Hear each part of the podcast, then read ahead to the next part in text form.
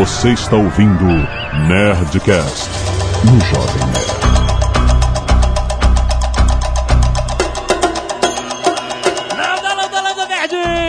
Alexandre Antônio Jovem Nerd e eu sou muito bom em me convencer das coisas. Aqui é o Guga Mafra e quando você só diz a verdade, você não precisa se lembrar de nada. Aqui é o André e eu não vou falar nada não, porque o silêncio é a eloquência da sabedoria. Nossa!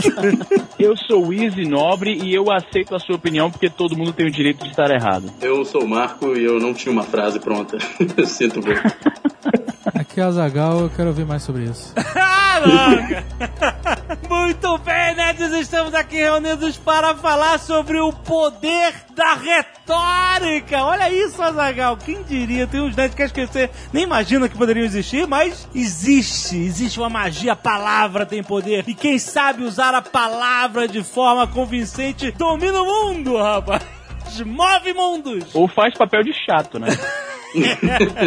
ah, mas é o cara que não sabe usar as palavras. Mas vamos conversar sobre isso. Você vai ser convencido a comprar alguma coisa até o fim desse Nerdcast. Vamos para os e-mails. Canelada.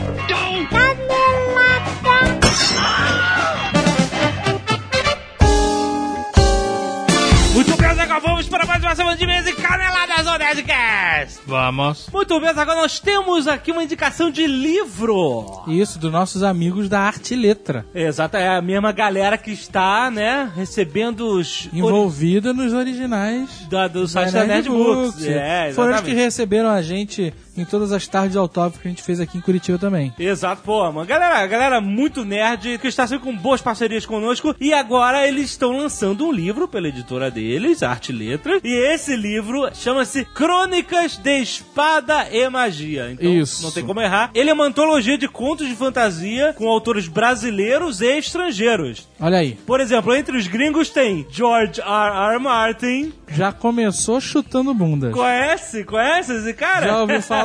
Crônicas de Gelo e Fogo? Aí não? Talvez Ah. não. E Guerra dos Tronos? Já ouviu falar? Exato. É esse cara. Michael Moorcock, Fritz Leiber, Carl Edward Wagner. E entre os brasileiros tem Tiago Tisotto, que é um dos editores da Arte e Letra, muito bom. Carlos Olsen, Max Malman, Roberto de Souza Causo, entre outros. Excelente, cara. A capa do livro é irada. É irado do Kekai Kotaki, o cara que trabalhou no jogo Guild Wars 2, por exemplo. É um cara que está dentro do universo NES também. E nossos amigos da Arte e Letra pediram pra avisar o seguinte: quem vier através do Nerdcast, do Jovem Nerd, pra comprar o livro no site deles, que é a venda exclusiva pelo site da Arte e Letra, leva 20% de desconto. Olha aí que beleza. Pra ganhar desconto é só entrar no link Isso. aqui no post desse Nerdcast. Clicou no link, parou lá, já tá com desconto. Mas ah, agora, se o cara tiver na dúvida, ó, ok, mas como assim contos de espada e magia? A gente pediu aqui uma definição. É, A gente perguntou o que é espada magia. Defina espada e magia. E o César Alcasa, organizador do livro, ele definiu aqui, abre aspas, espada e magia são histórias centradas em batalhas pessoais, protagonizadas em geral por heróis de moralidade dúbia, em mundos onde distinção entre bem e mal não é muito bem definida, Zagal. Olha aí. Cavaleiros Imaculados lutando ao lado de seus leais companheiros para salvar o universo das forças malignas não são bem-vindos aqui.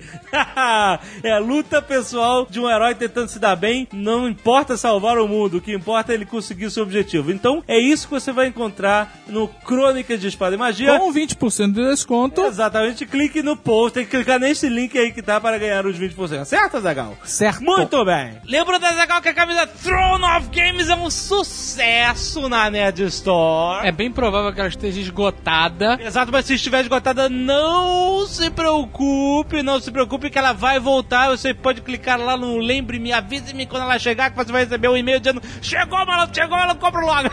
Se não tiver, não se desespera que volta a camisa Throne of Games é um sucesso na Nerd Store. Uma arte fodástica do nosso querido Victor Estivador, com todas as espadas de games que eu não conheço. Não conhece? Não, mas algumas você conhece. Você conhece a do Final Fantasy, aquela coisa. Conheço, conheço a do Minecraft. Exatamente. Tá tudo lá. Eu quero ver você adivinhar e mandar um e-mail pra gente com todas as espadas relacionadas. Espadas e outras armas, que tem outras armas também, não tem só espadas. Tem até guitarra. Tem easter eggs com um negócio de Orange Box, que eu não faço ideia que seja. Exatamente. Então, essa é a camisa fodástica que já esgotou, já voltou e talvez seja esgotado de novo. Corra lá e compre na Nerd Store. E se você não quiser ouvir os recados e e-mails sobre o último Nerdcast, você pode pular para 20 minutos e o resto é tudo falácia. muitos e-mails. Uma robota seleciona aqui vários nerds mandando que Dudu foi pego como nerd Exatamente, nosso querido amigo best-seller internacional e amigo pessoal do Paulo Coelho, Eduardo Spor, foi flagrado na Sky Nerd publicando Enfim a Data Chegou no ano passado. Ai, Eduardo Spor, seu poser.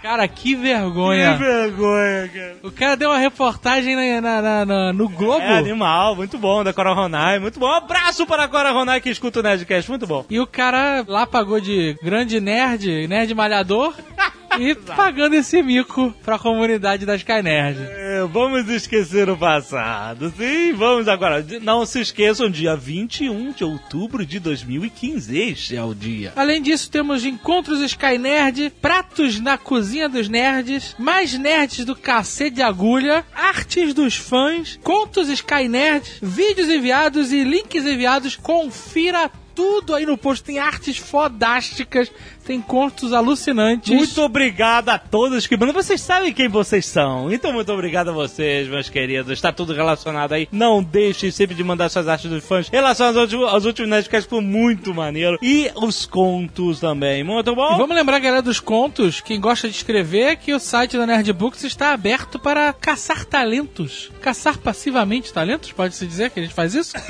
Passivamente, sim, é isso aí. Gente fica sentado, plantou uma armadilha, é isso que a gente tá fazendo. Exatamente. E os talentosos serão capturados. Exato, e explorados, como né, toda boa editora. Não, não é explorar, não. Eles vão ser muito bem pagos.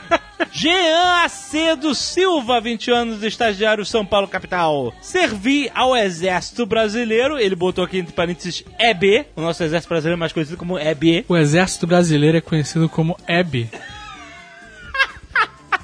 Exato. Ok. Sou um patriota retardado. Que isso, cara? E me arrependi muito de sair e pretendo voltar se tiver oportunidade. Sair do exército, ele diz, né? Mas tenho muitas histórias para contar. Porém, a que fica mais na minha memória chega a ser hilária e trágica ao mesmo tempo. Foi durante uma instrução de sobrevivência na selva, onde eu mesmo estava dando instrução de abatimento e preparação de caça. Tudo começou alguns dias antes da dita instrução, quando um dos alunos da turma de intendência, uma das armas do EB, me chamou e disse que tinha dentre eles um aluno vegetariano. Ih, rapaz, vai para exército ser vegetariano é um problema. Militar vegetariano.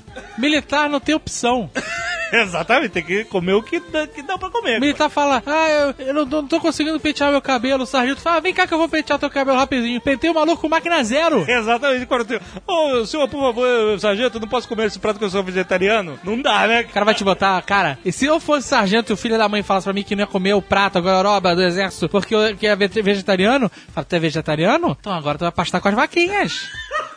Tu vai pastar com as vaquinhas e vai comer grama, vagabundo. Muito bem, olha, vamos ver como é que continua essa história. Bom, no dia da instrução, durante o preparo do frango, onde eu comi o coração, mostrando que tinha a possibilidade de comer o coração, possibilidade de comer o coração, cara nunca, nunca fazendo churrascaria. Porra. assim que ele fosse tirar, assim que ele fosse tirado do frango, ainda batendo e quente. Aí, cara, é outra coisa. Eu vi num programa do Discovery ou no History, agora não sei, um desses canais mais inteligentes, e o cara procurava medicinas alternativas, e o maluco faz um ritual e tira o coração do frango batendo na palma da mão e dá pra pessoa comer. Calma, maluco, não, isso é sinistro. Bom, mas aí eles estão fazendo curso de sobrevivência, beleza. Aí ele fala que é o coração batendo. Ele fala que é uma ótima fonte de energia e também muito saboroso. Porém, na turma de entendência, eu pensei em fazer diferente. Antes de começar a instrução, chamei o sargento responsável e informei sobre o aluno vegetariano. Olha aí. Ele de pronto concordou comigo e dá o coração pro aluno comer. Olha aí, claro, né? O que, que você acha que vai acontecer? No decorrer da instrução, chegou a hora tão esperada. Ao girar o coração, eu já o levei direto para esse aluno e o fiz comer com um re- certo receio que ele não aceitaria. Daí o sargento obrigou o aluno a comer o coração e parar de agir como menininha. o aluno enfiou o coração na boca durante as mastigadas eu percebi lágrimas saindo do olho dele. Coitado do cara também.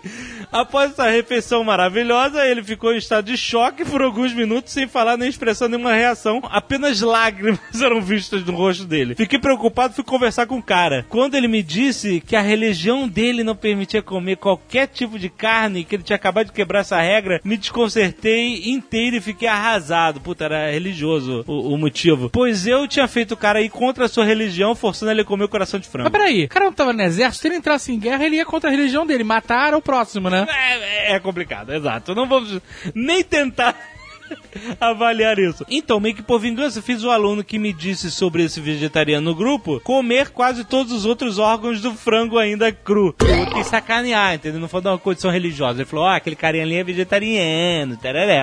Chegando no final da instrução, fui me desculpar com o aluno por ter feito ele contra a religião, Porém, só de sacanagem, perguntei a ele como foi a primeira vez dele com um pedaço de carne. E o pior de tudo foi, na volta do acampamento, durante a confraternização com os pais dos alunos, fui chamado por esse aluno, pois os pais dele queriam saber quem foi que fez o filho deles comer carne. Aí que cheguei com o cu na mão, pois o pai do aluno era cinco vezes o meu tamanho. Conversei com o pai dele, expliquei que tudo não passava de procedimentos da instrução e o filho deles foi escolhido da turma para comer. E como eu estava recebendo ordens do sargento, olha esse negócio de eu estava recebendo ordens. Ah, mas é, acho excelente. Essa é a história de todo militar.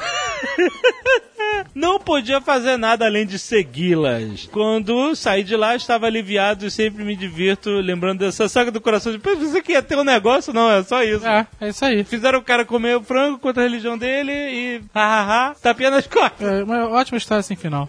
Mais uma.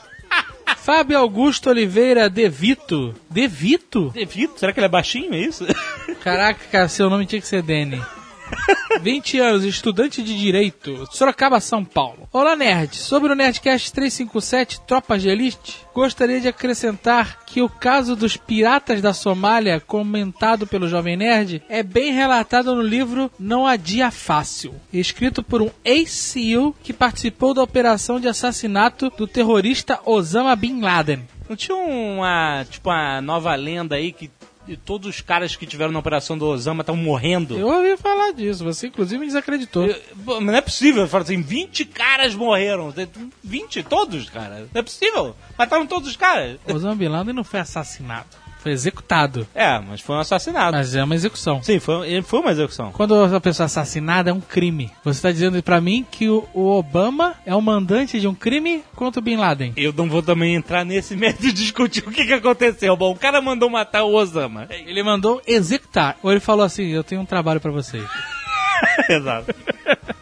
O livro conta toda a história do pelotão, desde o ingresso do autor na academia, passando por operações especiais até chegar na operação do Bin Laden. Uma parada muito interessante no episódio dos piratas é que durante a negociação para a aproximação do bot, foram oferecidos aos piratas o fornecimento de sorvete Coca-Cola e até de tratamento médico para os seus feridos. E só após essa proposta que houve a aproximação dos bots para uma distância que alcançasse uma boa visibilidade para os atiradores. Os caras começaram a jogar lata de Coca-Cola no mar pra cima do bote dos caras, é isso? Eles jogaram o espelho, né, pro, somaliano. Tá vendo? Outra curiosidade muito legal que é relatada no livro é que os SEALs com cargo mais alto não são obrigados a usar farda ou manter o visual padrão do exército americano, com cabelos e barbas cortados. Pelo contrário, deixam crescer como símbolo de que durante a guerra, um verdadeiro soldado não tem vaidade e o único foco é a missão. Por isso que no jogo do PlayStation 3 e Xbox 360 Jabba Free. Medal of Honor Jabba Free. Os protagonistas do jogo têm cabelos e barba longa. Algo que me deixou muito curioso quando joguei o game, pois não tinha esse conhecimento na época. Olha, é verdade, falando dos caras. Então, ele- você é muito graduado, whatever. É que nem quando você vai pro segundo grau lá do colégio, você não precisa mais uniforme na escola, é isso? É, tipo isso. E aí você fica cabeludo, né? Porque você fica revoltado, deixa a barba fazer. O autor ainda retrata que por terem os cabelos compridos e barba por fazer, brincos e tatuagens, aí já tem uma vaidade, Ah, é? O esquadrão chegou a ser mal visto pelos soldados normais quando chegaram na base ma- próxima de Abbottabad para invadirem o Paquistão na missão de Bin Laden. Os soldados da base não entendiam porque aquele pelotão de mendigos era tão importante e nem ao menos o que eles faziam lá. Exato. Cara, é que nem você no World of Warcraft, você level 1, você vê o cara de level 82, whatever, do jeito que ele quer, com o olho brilhando e tudo. O problema é que a questão é que o Cláudio Bornai chega e dá um chute no teu cu e tu cospe esfíncter pela boca, né? Exatamente. A operação é explicada nos mínimos detalhes e conta que a invasão do Paquistão foi feita ilegalmente e por isso o esquadrão tinha poucos minutos para executar o plano antes que o exército enviasse caças para eliminar os invasores. Não é eliminar, aí nesse caso é assassinar. Não, os caras estavam invadindo o espaço aéreo deles, fazendo uma operação militar ilegal, porra. Vai querer discutir isso com o Obama? Bem, eles roubaram o corpo, documentos pessoais e fugiram com um helicóptero a menos. Eles explodiram o helicóptero, a gente viu tudo naquele filme que não ganhou Oscar. Sim, sim, a hora mais escura. O livro e o filme mostram a participação da CIA na operação e um pouco da rivalidade entre os departamentos para ver quem merecia créditos da A operação. Ruivinha não ganhou crédito, coitado. Nem o Oscar. Lucas Moreira, 21 anos, estagiário Fortaleza, Ceará. Olá, esse é meu primeiro e-mail que eu mando pra vocês pra falar sobre uma meio canelada que vi no último Nerdcast. Vamos pular. Primeiro e-mail do cara e o cara dá essa sorte? Tem nego mandando e-mail aí há anos. Não, cara, coitado do cara. O cara vai ver que é maneira a canelada dele. Ele Tá muito fácil pra esse malandro. Vamos, vamos pular o e-mail dele, sério. Ah, coitado do cara, tá bom. Vamos ver se a tua sorte tá valendo. Manda outro e talvez o Slave Robot selecione. Sorte principiante. Henrique Santana, isso mesmo, a Henrique Santana, 20 anos, estudante de Relações Internacionais de São Paulo, SP. Olá, cavalheiros, sobre o Nerdcast 357, sobre mercenários e tropas de elite, gostaria de incluir algumas curiosidades sobre algumas agências de inteligência. Durante a guerra Irã-Iraque, na década de 80, a CIA e o governo americano agiam de lados opostos. Enquanto o governo americano vendia armas, financiava o exército de Saddam Hussein no Iraque, a CIA vendia armas para o Irã, que nesse momento sofria um embargo no comércio de armas impostos pelo governo americano. Eu sei que rolou essa parada dos Estados Unidos de acabarem vendendo arma para os dois lados da guerra.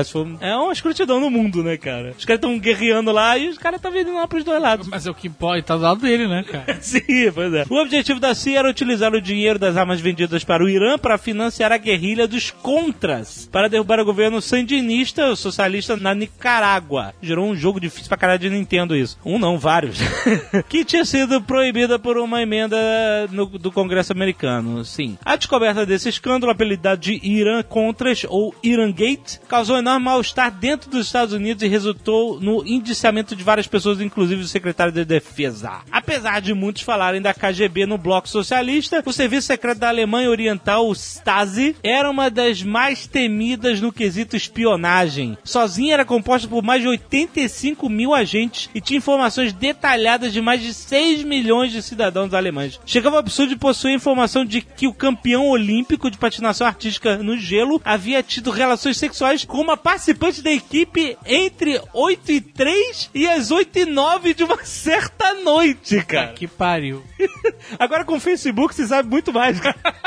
Por último, o MI6 do Reino Unido deve muito sua fama de grande agência de inteligência aos filmes de 007. A agência foi infiltrada por vários agentes duplos soviéticos durante a Guerra Fria. O mais famoso deles, Kim Philby, provavelmente foi o único agente da história que conseguiu receber condecorações de oficial da Ordem do Império Britânico e herói da União Soviética durante a Guerra Fria. Teve um caso desse Segunda Guerra, que um cara que era codinome Garibaldo. Ele era um agente duplo alemão e inglês e ele foi um dos caras que conseguiu desviar a atenção da Alemanha para a invasão fora da Normandia, dizendo, que não ia ser na Normandia. E esse cara foi condecorado pelos alemães e pelos ingleses. A gente falou disso em outro Nerdcast. Off topic. Off topic quer dizer, não é, não tem nada a ver com o Nerdcast, é isso? Fora do tópico, em tradução livre. Bruno Tombin, 18 anos, estudante de engenharia da computação e padeiro. Olha só, que, que beleza. Canoas, Rio Grande do Sul. Saiba, senhor jovem nerd, Ah, não, ah, não. que seu público abrange as mais diversas profissões, inclusive os padeiros.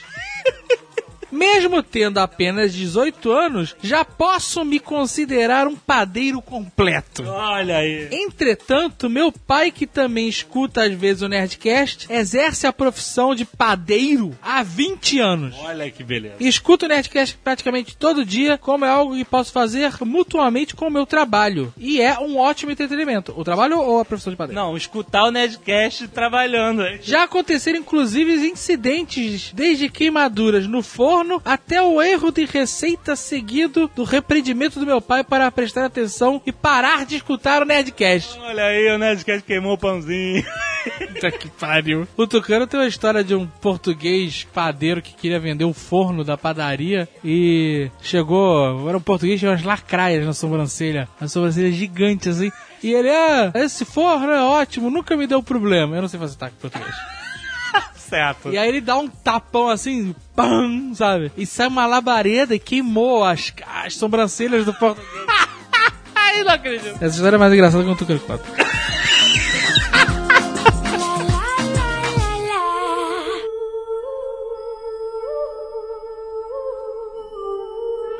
André, você consegue me ajudar a definir o que, que é essa arte de falar? Consigo. É isso que a gente tá fazendo agora. Não, tô brincando. É, Tá que pariu. O ar passando pelas cordas vocais. O exatamente. movimento da língua. A gente pode definir como a arte da persuasão, basicamente essa ideia de a gente conhecer, primeiro, como que a mente funciona. A gente sabe que todo ser humano, na verdade, a gente é péssimo em fazer previsões, em... A nossa cognição, ela é preguiçosa, ela é ruim. E a gente sabendo como essa, essa cognição funciona, porque a gente sabe que ela é péssima, ela é ruim, a gente faz tudo errado, a gente é extremamente irracional o tempo todo. Eu conseguindo manipular essa nossa irracio- irracionalidade, eu consigo convencer as pessoas a fazer certas coisas que elas nem sabem que estão fazendo e nem sabem que eu tô tentando convencê-las de fazer certas coisas. É, mas a retórica, ela não tá sempre ligada à ideia de manipulação e persuasão. Ela... Aonde que não, cara? Aonde? Vem, mas é começou esse papinho de vendedor safado. Mas é como se fosse o poder Jedi que é usado pro lado, né? Light side ou dark side. Não, olha só. Quem primeiro começou a estudar a ideia da arte do discurso foram os caras chamados sofistas. Esses caras eram tipo uns professores que andavam pela Grécia e eles chegavam em cidades e começavam a discursar e pediam dinheiro por isso. Os sofistas também, eles tinham uma função de educar os, os jovens aristocratas, né? Na verdade, era, era o uso nos tribunais e na política, né? Era visto Exatamente. como uma coisa muito importante. Então, eles eram os professores dos, digamos, bem-sucedidos da época, os playboyzinhos. Isso aí, eles eram professores particulares da época e tal, eles eram bem vistos e coisa assim. E eles tinham uma ideia de que a retórica devia buscar um- uma coisa chamada arete, que significa harmonia, significa a excelência total. Desculpa, eu faria uma distinção. Tem, digamos, dois tipos de sofistas. Tem aqueles que acham que não há verdade, que aquilo que você consegue com discurso é um mero convencimento. Então eles buscam só o sucesso na discussão. Aí tem o Protágoras, o Gorgias, eles são tipo relativistas, não tem vida boa. Tem você conseguir o que quer, com discursos belos, sedutores, que funcionam, né? E tem uma linha humanista, digamos, que acredita que o discurso, a retórica vai levar a um modelo de, sei lá, de vida, de civilização, areté, ou o que você quiser, que seria, digamos, uma, um objetivo de vida. O mero vendedor, o cara que usa o discurso só pra conseguir o que quer e que se dane, se o cara vai se fuder depois, ele é o primeiro tipo de sofista, né? É, na verdade,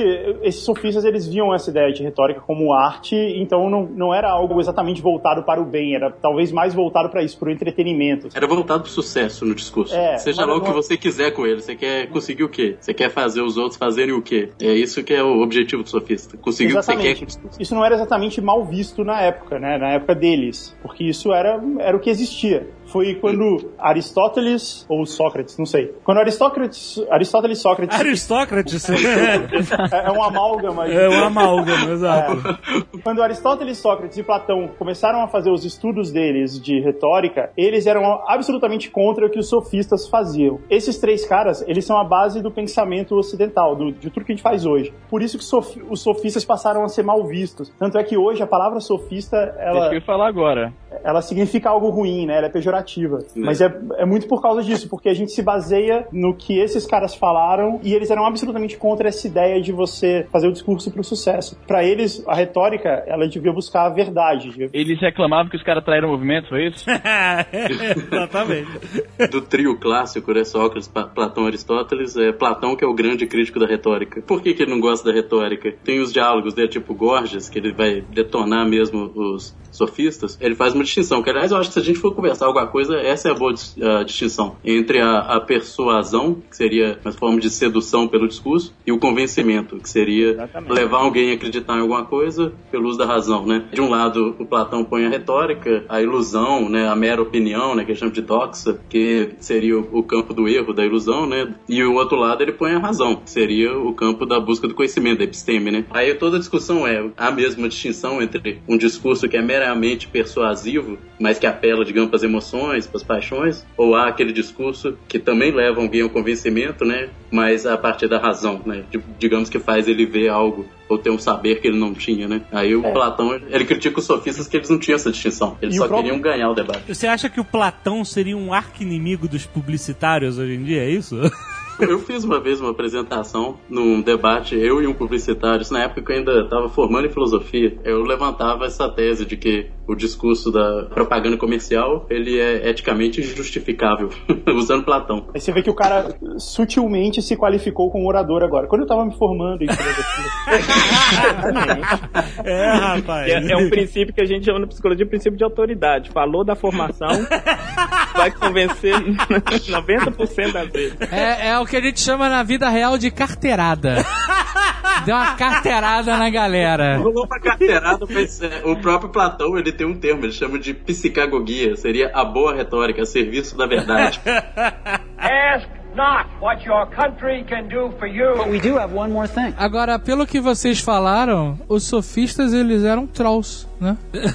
Por quê? Porque eles se importavam em vencer um debate independente de estarem certos ou não. Isso é um troll. E eles se orgulhavam disso, de eles poderem falar e fazer um discurso sobre algo que eles não sabiam absolutamente nada, só baseado na técnica que eles tinham de eloquência, de usar as palavras corretas e de como se direcionar para o público, etc. Esse era um orgulho deles, eles achavam que isso era uma coisa bacana. Aliás, o mais famoso dos sofistas nesse sentido, talvez, o, o Gorgias, perguntava pra ele o que, que ele acreditava, ele perguntava assim, o que, que você quer acreditar? Olha. Nas palavras dele, ele dizia assim, eu posso fazer o pequeno parecer grande, o forte fraco, o fraco forte, o velho novo, o novo velho, o que, que você quer, sabe? Nos dias de hoje, você vai na Casa Bahia, você pergunta quanto que é a sua geladeira, o vendedor, quanto que você quer pagar? E aí vem o juiz e pau, te mete um processo nas costas. E aí você falou de juiz, e boa parte do que a gente tem como direito, principalmente o, o direito ocidental, ele é baseado também em parte dos estudos do Sócrates, né? Que é a dialética, é você colocar argumento contra argumento, e a partir disso você, teoricamente, chegar a uma verdade. Isso talvez seja a segunda ideia de retórica que veio depois desse sofismo. Em termos históricos, o termo retórica nasce nos tribunais. É um termo jurídico na Grécia. Isso, isso antes dos sofistas. Aí os sofistas que expandem o sentido que era só de ganhar, digamos, o efeito persuasivo do discurso em tribunais, que antigamente, é, tipo assim, eles tinham uma noção do que era poética, que é falar bem, escrever belos discursos, tinha uma disciplina para estudar na Grécia. Aí eles criaram a área da poética que era falar bem e convencer os outros nos tribunais, que era retórica. Aí os sofistas é que dão um cunho filosófico para isso, que é convencer alguém de qualquer coisa, aí já sai do, do âmbito jurídico, né? Enfim, é claro que depois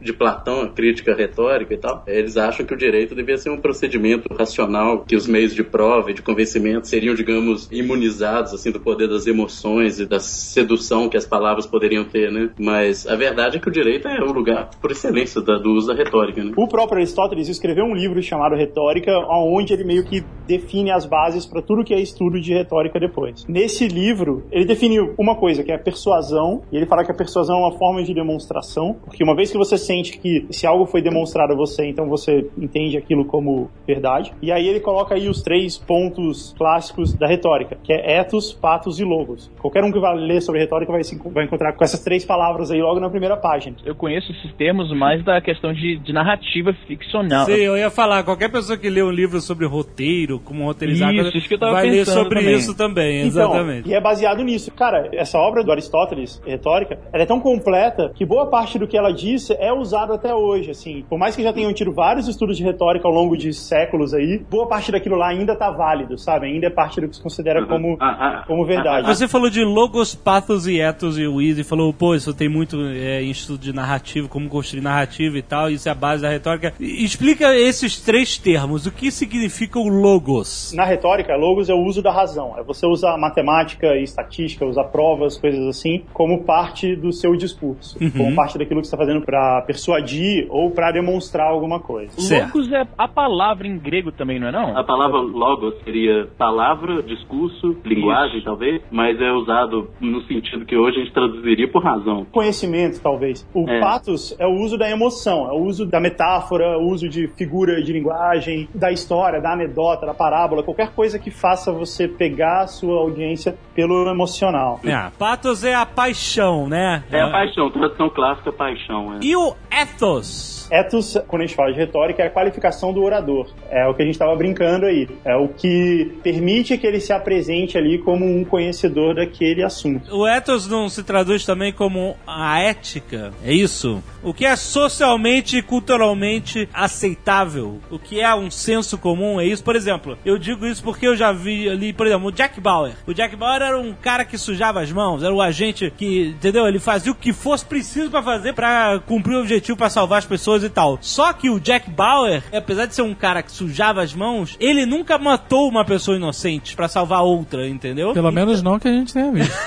Então, por exemplo, você só gosta do Jack Bauer, apesar dele ser aquilo tudo, porque ele nunca foge do ethos do discurso, né? Ele é ético, ainda que ele seja um anti-herói, né? Ele, ele nunca faz algo vilanesco, ele nunca saiu do ethos, é isso? Então, tem a ver isso que você está falando, porque ethos, aqui na- no estudo da retórica, no fim, significa credibilidade. Então, Aham. a credibilidade do orador. Na verdade, a, a tradução clássica seria cultura, no sentido bem amplo. Mas é claro que o estudo daquilo que é certo fazer ou não, aí você vai criar uma disciplina, mas seria uma espécie de logoi, né? Ethos logoi, o discurso lógico sobre o ethos. Seria a nossa ética hoje, né? O estudo que é devemos ou não fazer. Agora, no sentido amplo de cultura, ela serve como base para aquilo que é certo e errado. Talvez esse sentido que Aristóteles usa no final da retórica, né? E também o Jack Bauer. Exatamente. Eu ia te falar pra você trazer a parada pro contexto mais nerd, descreva as atitudes do Jack Bauer de acordo com a- as orientações de Dungeons and Dragons aí. de Dungeons and Dragons, o que? Você quer dizer que Isso. o alinhamento dele? Isso. E ele é chaotic good. Pronto, você explicou pra caralho você ter falado isso. Pronto, é isso aí.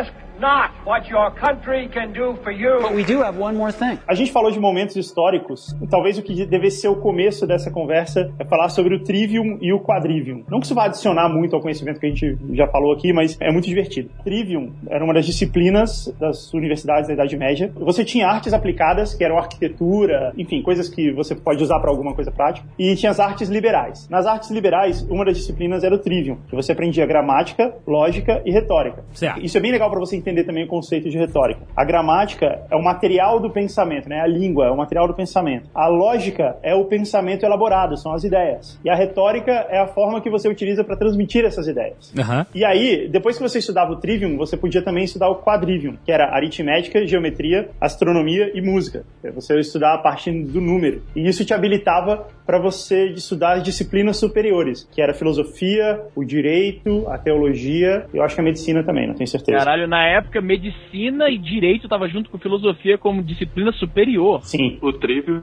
é basicamente põe em execução o que está em Aristóteles. Ele faz exatamente essa distinção: gramática, retórica e lógica. Basicamente, os medievais pegaram a distinção de Aristóteles e criaram um currículo, né? Por isso que esses caras bebiam vinho o tempo todo. Que vida chata. Estudando medicina e gramática e retórica.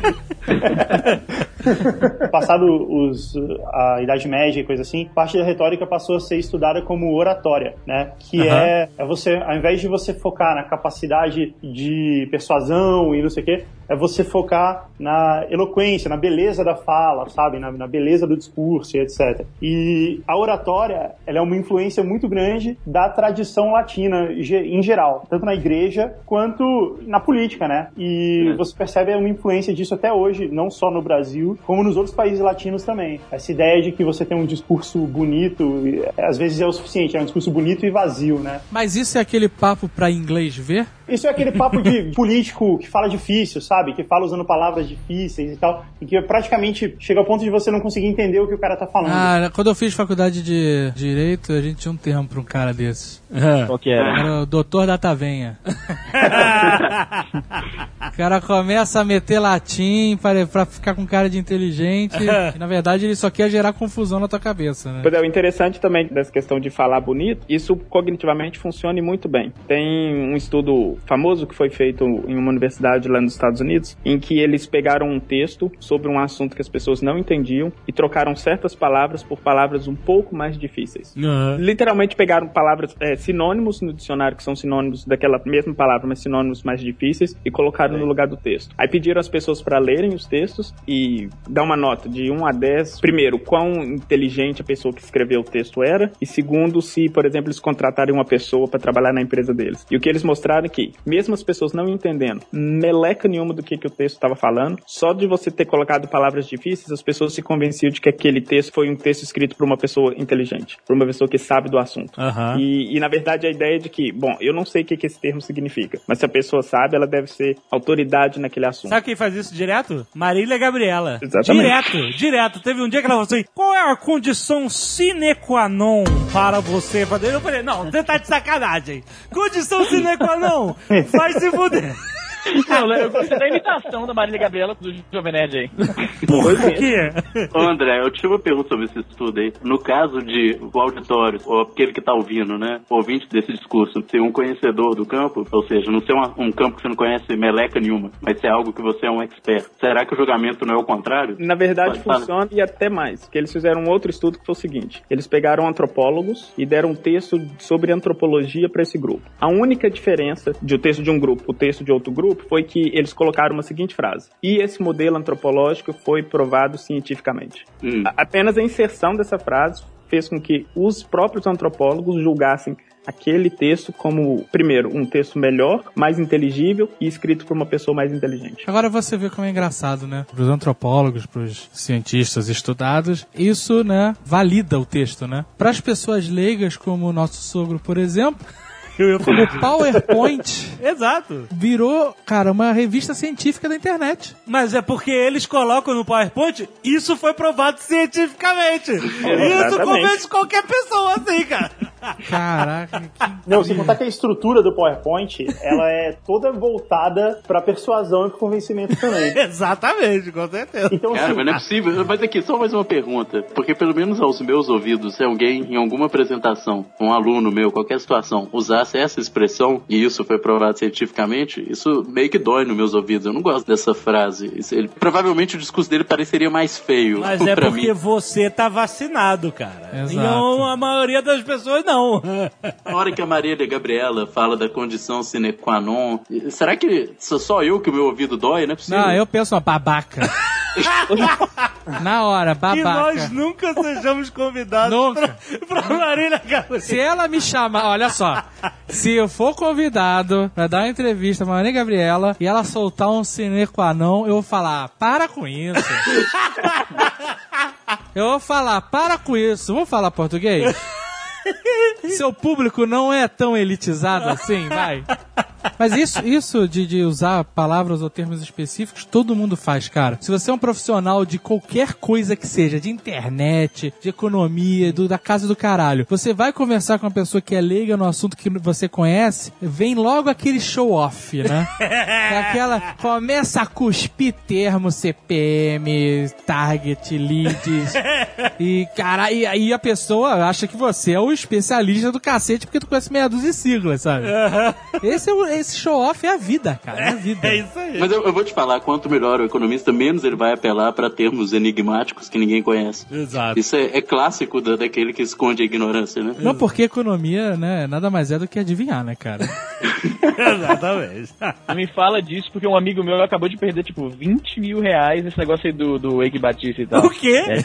É, é, tô falando. Um amigo meu tá desesperado no Facebook outro dia porque perdeu sei lá quantos mil reais com esse esquema aí do, do Eike Batista. Eu nem entendi direito porque ele falou as paradas complicadas lá pra tentar me impressionar e eu não entendi. olha aí, tá vendo? Olha o discurso, olha o discurso.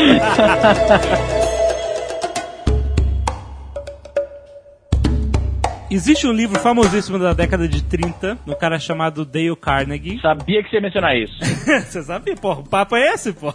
O nome do livro em português é Como Fazer Amigos e Influenciar Pessoas. Ah, eu já ouvi falar desse Famosíssimo. livro. Foi, foi tipo assim, no século XX explodiu mentes. Ah, esse cara é foda e tal, não sei o quê. Mais tarde, esse livro foi detonado por um monte de outros estudos, falando que é evil, sabe? Que o cara tá ensinando você a ser um cavaleiro Sith, sabe? É uma coisa assim. Porque Ai, nem tá ensinando você a ser babaca, essas coisas e tal. Não, que é E isso. não é bem assim o estudo da parada. Tinha um outro livro famoso que é O Corpo Fala. Não, a linguagem do corpo. Não, não lembro, não era tão famoso assim. Então, mas eu quero perguntar o seguinte. Primeiro, é, esse livro tá envolvido em controvérsias. Como tudo faz sucesso. É, porque ele basicamente transformou esses conhecimentos em fórmulas, não é isso? Não exatamente, eu diria. Você, você leu o livro recentemente ou não leu de forma Não, alguma? não, não. Não, não. peraí. A gente vai falar desse livro mesmo? Por que não? Porque as pessoas vão perceber que a gente usa várias paradas do livro pra manipular ele.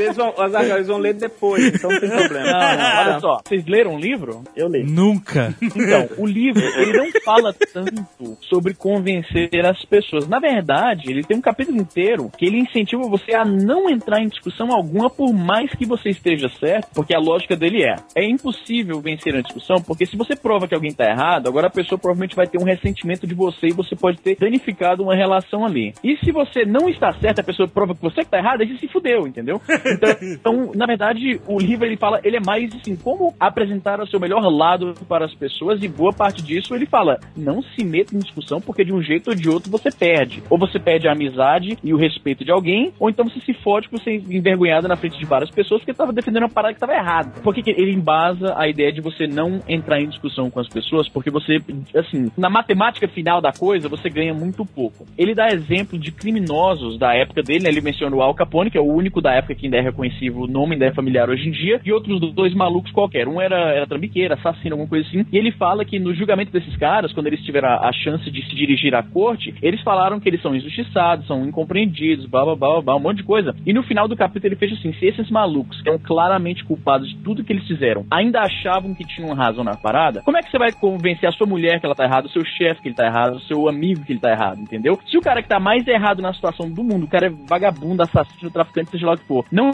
consegue ter as próprias falhas, as chances de que você faça qualquer outra pessoa que não seja tão malvada quanto, eh, quanto essas pessoas admitirem a merda que eles fazem é muito baixa. Então, por isso, boa parte das discussões em que você se mete são fadadas ao fracasso, entendeu? Hum, não que assim, não. ele não tá falando pra você ser, pra todo mundo gostar de você nunca se meta em confusão, até porque é irreal. Por mais que você leia o livro e tente aplicar isso, somos humanos. Uma hora ou outra você vai, você vai querer discutir com alguém. Mas eu, a- a conheço, eu lógica- conheço gente que é assim, que não discute. O que, que você acha dessas pessoas? Ela tá nesse programa. Olha só, eu não discuto. Eu não tô falando de você, cara. Não. Olha só, Eu tô, não fal- dis- tô falando do Guga. Agora discutir, Ele olha tá quietinho. Aí você tá discutindo comigo, querendo se defender. Olha Você-. Olha, você tá provando Ah, porque contra. eu não gosto de criar confusão. Não, eu não entendeu? falei, olha só, você tá confundindo. Mas, o é, Guga é um cara que não discute, você é um cara que gosta de tudo. São duas coisas completamente pô. diferentes. Ah, mas ele não gostou de Prometeu, pô. Não gostei, achei uma merda. Olha só, presta atenção. E olha como o Guga é, ele não fala nada. E olha como eu vou mudar de assunto agora. Esse cara, ele devia ler o livro Como Chegar ao Sim, porque ensina você a conhecer as pessoas. Ask not what your country can do for you. Por que eu quero dizer que esse livro está envolvido em controvérsia? Porque ele realmente usa essas técnicas e, e ele até enumera coisas. Por exemplo, tem seis maneiras de fazer as pessoas gostarem de você. Entendeu? Aí ele, por exemplo, fala: torne-se genuinamente interessado na outra pessoa. Isso é uma coisa evil, né, Não, cara? não, eu sei que não é. Olha só. Nada disso é evil. Sorria. Não consigo. Três, lembre-se do nome da pessoa, porque o nome da pessoa é o som mais doce em qualquer língua. Isso eu consigo fazer. Mas sabe o que, eu queria? Queria aqueles assessores. Você já viu em filme e tal? Que o cara, o figurão, político, empresário, tá parado lá. E aí vem chegando uma pessoa e o assessor vem e fala assim: Fulano de tal, três filhos, empresário. Exato. Aí o cara compra, ô Fulano de tal, como vão seus três filhos e a empresa, sabe? Exatamente. Quatro, seja um bom ouvinte. Isso eu sou. Incentive as pessoas a falarem sobre elas mesmas. Olha aí. 5. Fale sobre os interesses da outra pessoa. 6. Faça a outra pessoa se sentir importante, mas faça com sinceridade. Então, quer dizer, teoricamente não tem nada de errado, mas você vê que você pode ser uma pessoa falsa fazendo tudo isso, entendeu? Não, claro que não. Pode, claro que É, mas pode. é Então ele pode, incenti- então Mas pode. olha só, ele incentiva você a ser genuinamente, entendeu? Eu, eu não sei, cara. Eu não sei, assim, o livro tem controvérsia, porque primeiro que é um livro, tecnicamente falando, de autoajuda, e a gente sabe do estigma que esse tipo de literatura tem. Uhum. E Sabe qual é o segundo, estigma da literatura de autoajuda? É um baú de ouro no seu quarto. Esse é o verdadeiro estigma, É cara. por aí mesmo, é por aí mesmo. Mas eu vou te falar que eu aprendi umas lições interessantes nesse, nesse livro, né? Eu acho que se eu, se eu fosse realmente aplicá-las, eu não seria um cara tão odiado na internet, inclusive.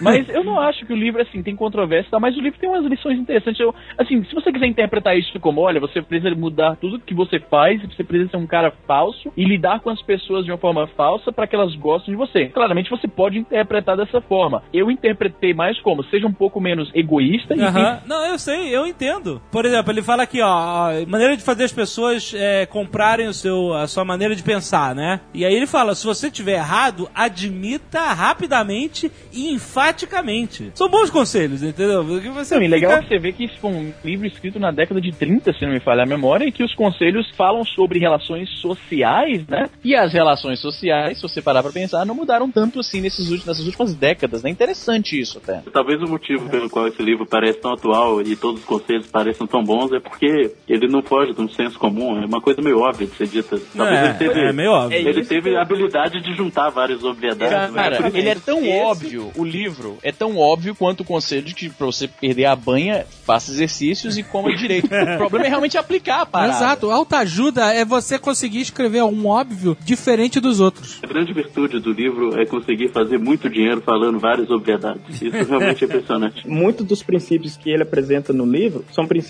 que hoje a gente sabe que não tem muito embasamento psicológico. Então tem um Por outro exemplo? livro, na verdade, por exemplo, a questão de escute mais sobre a outra pessoa. Na verdade, isso pode ser um, um princípio que, a depender de como que a outra pessoa se instaura no discurso, isso pode backfire de, de alguma forma, que na verdade você vai ser odiado por você estar dando espaço demais para outra pessoa. Tem um outro livro que foi lançado em 2007 chamado Influência, a psicologia da persuasão, de um, de um cara chamado Robert Cialdini. E ele tem uma seção do livro dele que ele traz só as falácias do livro original. Foi lançado em 2007. E o bacana desse outro livro desse que foi lançado em 2007 é o seguinte: muitos dos princípios que eles utilizam para te ensinar a persuadir alguém, para te ensinar a influenciar alguém, são princípios baseados em como que a nossa cognição funciona. Então a gente sabe, por exemplo, a gente é péssimo em tomada de decisões. Péssimo. É, a, explicação para isso a gente vê. Se você quer juntar dinheiro e a Apple lança um produto novo, você não vai juntar o dinheiro. Você vai Ah, comprar mas eu não quero mais produto não, novo. Cai nada. Papinho furado. É nessa não ficar mais não, é? Tá bom, Eu né? não vou comprar Semana nada, que vem a gente conversa. E como a gente sabe que a cognição humana funciona dessa forma, que a gente tem, por exemplo, o nosso autocontrole é, é super ruim, as pessoas utilizam disso, por exemplo, principalmente vendedores, para poder nos convencer de comprar certas coisas ou de adquirir certos produtos. E por isso que certas técnicas que hoje em dia muitos marqueteiros usam, são técnicas que, assim, elas funcionam quase que 100% das vezes. Porque elas são baseadas na forma como a gente sabe que a nossa cognição funciona. Não é, Guga? Ele não fala nada. Ele não quer ser desmascarado. Eu não vou discutir esse respeito. Mas eu, como já fui em reuniões com ele, eu digo, funciona. Eu já vi. Já vi tipo Discovery Channel, sabe? National Geographic, fica horas Sou vendo. observador impassivo. É, exato. parada. Não posso atuar agora, que senão eu vou mexer na natureza. Tô vendo o cara na carótida do maluco, mas eu deixo. Vai, morre, filho da puta. Deixa zorrar o dinheiro, vai. Não, mas não tá enganando ninguém, porra. Não o cara tá. só é bom orador. É bom influenciar amigos e fazer pessoas, né? É o que eu falei Fazer no, no começo do programa. Quando você só diz a verdade, você não precisa lembrar de nada. E eu só falo a verdade. Olha aí, muito Ou, tem uma outra frase muito boa que é, é, se você acredita na mentira, ela vira verdade. Nossa, essa frase é boa. É sim. Tem uma outra frase muito boa que é show me the money. Ask not what your country can do for you. A gente fala direto aqui no Nerdcast que quando você fala alguma coisa com propriedade, você pode falar o maior absurdo do mundo e as pessoas vão acreditar. A gente aprendeu isso com o JP. É o JP. Exatamente. E ele fala, meu, é só falar com a autoridade que vira verdade. Cara, eu lembro, é engraçado, que o Tucano não tá aqui, mas eu lembro do dia exato em que eu e o Tucano percebemos as falácias do JP, cara. que ele falou com toda aquela autoridade que sempre nos encantou. Né? E ele falou assim: Ah, esse gato é persa e era angorá. e a gente se entreolhou e falou: Filha da puta, mentiroso esse tempo todo! Minha vida é uma mentira. Ai, meu Deus do céu. Então, mas isso é, é- é interessante que essa noção de autoridade, ela, é- ela é muito importante no convencimento de outras pessoas. Tem uma história que tá rolando, tava rolando na internet há um tempo atrás, é o seguinte, depois que a Dilma se tornou presidenta, começou a rolar esse Não, boato não, a não, palavra- não, não, não, não, não, não, não, não, não, não, não, não, não. Ela é presidente. Ele. ah, começou. Não, se ela for governante, ela não vai querer ser chamada de governanta.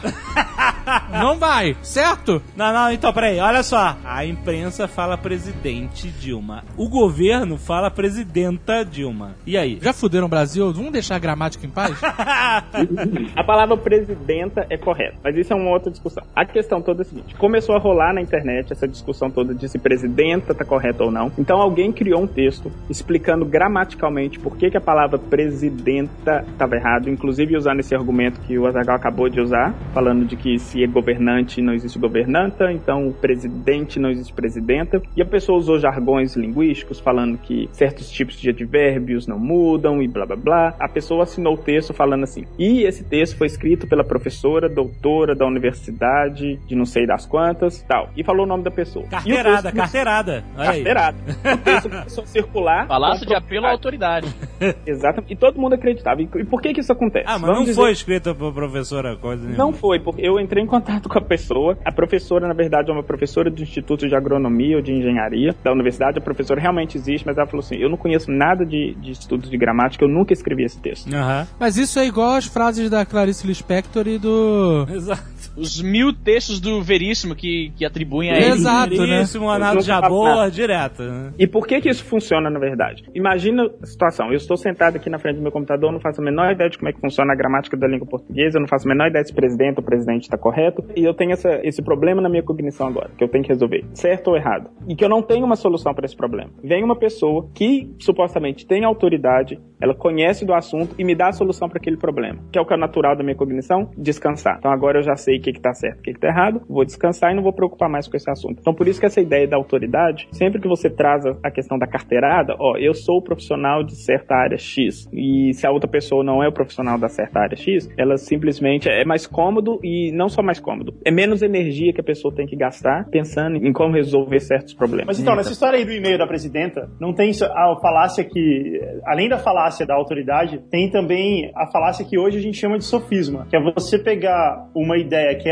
aparenta ter uma certa lógica, mas ela não tem, que é o tal do argumento aí do, que o Azagal falou. No e-mail lá, acho que fala dirigente, né? Ah, Uma pessoa dirigente, ela não pode ser dirigenta, né? Porque na lógica da língua portuguesa, isso não aconteceria. Só que a língua portuguesa, ela não, ela não evolui baseada na lógica, ela evolui baseada no uso. Tanto é que a gente é brasileiro e o, o sufixo eiro não costuma ser usado para representar um gentílico, para representar de onde você vem. Olha aí, cara. Caralho, que Caraca, Nossa, gentílico. Olha aí, Marília Gabriela aí. A Maria Gabriela aí. E tem, tem- tem mais, e tem mais, assim, além de, é claro, que o uso é fundamental, mas é claro que em casos mais polêmicos você pode funcionar por analogia de outros casos. E tem um caso mais clássico do que o feminino com A no final, presidente presidenta. Esse daí, da mesma forma que você achou casos que não funcionam, você pode achar mil que funcionam. Então o argumento para analogia aí é claramente falacioso, né? É, exatamente. Você não pode, você não pode se basear simplesmente numa, numa pretensa lógica que existe na língua portuguesa que ela não existe. Ela é. É. baseada simplesmente no uso. Na França, a língua francesa é muito parecida com a portuguesa, né? Ela tem é, gênero nas palavras, em todas as coisas elas têm gênero. E quando você tem um conjunto de coisas, o gênero masculino prevalece. A língua Então, machista. Ah, na, na língua portuguesa também. Sim, na língua portuguesa também. Mas na Eu França. tentei explicar isso pra minha mulher, cara, não deu. Ela não entendeu de jeito nenhum. Por quê? Ela, ela é A gringa. mulher dele é canadense. Ah, entendi. Canadense, Ela não inglesa. aceita, tipo, isso, uma canadense inglesa. Ela tem um quarto cheio de mulheres, 50 mulheres, tem um cara e você se refere ao grupo como eles. Ela não conseguiu É. entender.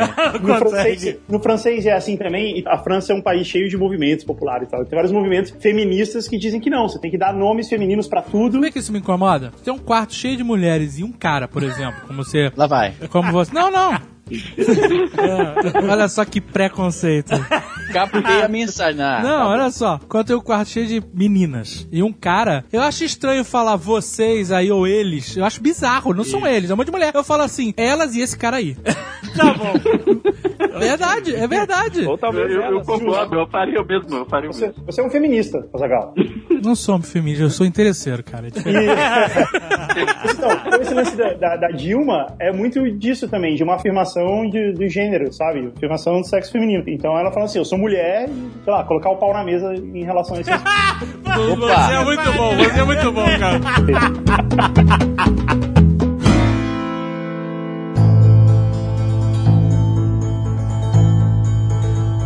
As falácias.